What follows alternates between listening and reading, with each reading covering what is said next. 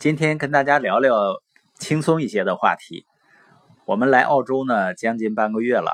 昨天呢，我们来到了悉尼北部将近两百公里的一个猎人谷。猎人谷呢，是澳大利亚最具历史的葡萄酒产区，有一百二十多家酒庄。我们今天呢，去了四家，品尝了二十多种葡萄酒。啊，最有意思的呢，是在下午五点多钟。我们去到附近的葡萄园，看到了很多的这呃袋鼠。我现在就在住的房间前面的这个葡萄园里，它这边的度假村啊都没有围墙，四周都是大片的葡萄园。我还真担心一会儿从哪儿再跳出只袋鼠来。我今天想分享的呢，就是我们对旅游的体会啊，就不仅仅是观光啊，看看风景名胜，我们更希望能够融入当地人的生活中啊，最好呢能和当地人有一些交往和交流。所以呢，我们会更喜欢自由行一些，能够在当地的大街小巷去转一转，去坐坐公交车。就像这次我们来猎人谷呢，我们是有几种选择的。第一种呢就是包车，包车就很简单了，都是中文司机。那所有的行程啊、住宿啊，他都会给安排好的。那第二种呢，就是我们当地也有朋友啊，他们也联系我们，希望能够带着一起去转一转。第三种呢是自驾旅行。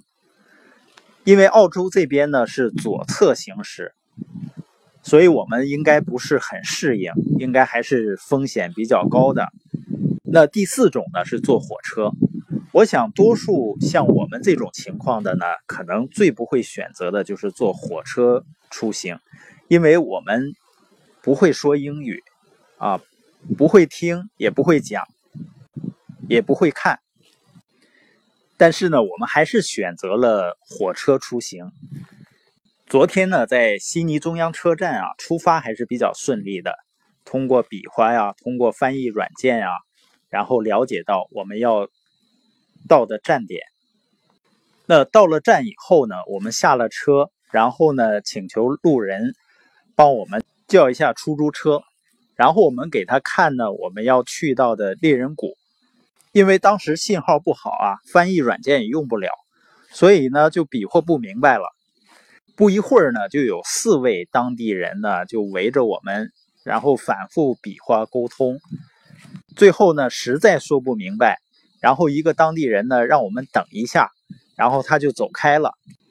过一会儿呢，他带着一个当地的华人来给我们做翻译。类似的例子很多，通过这些互动呢，你就能够感受到不同的人文。当然，多数人呢还是喜欢跟团走，这样呢什么事儿都很省心。但是对于我们来说呢，旅行给我们留下来最深刻印象的，不仅仅是一些知名的建筑，更多的呢还是和一些人。交流的过程中所留下来的一些深刻的印象，像我们在巴黎街头问回酒店的路，一个老太太呢给我们指公交车站点，实际上我们是想走回去，我们就想呢等她离开了以后，我们再往回走。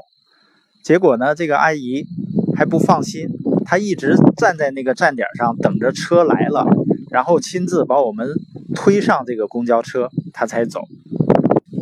在夏威夷呢，我们在城市里步行，然后看到远处有一座山，我们问一个人呢，怎么去到那个山那儿？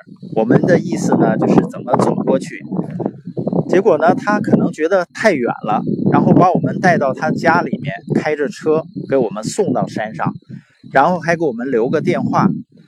那个意思应该是们要下山的时候呢，再打电话，他过来接。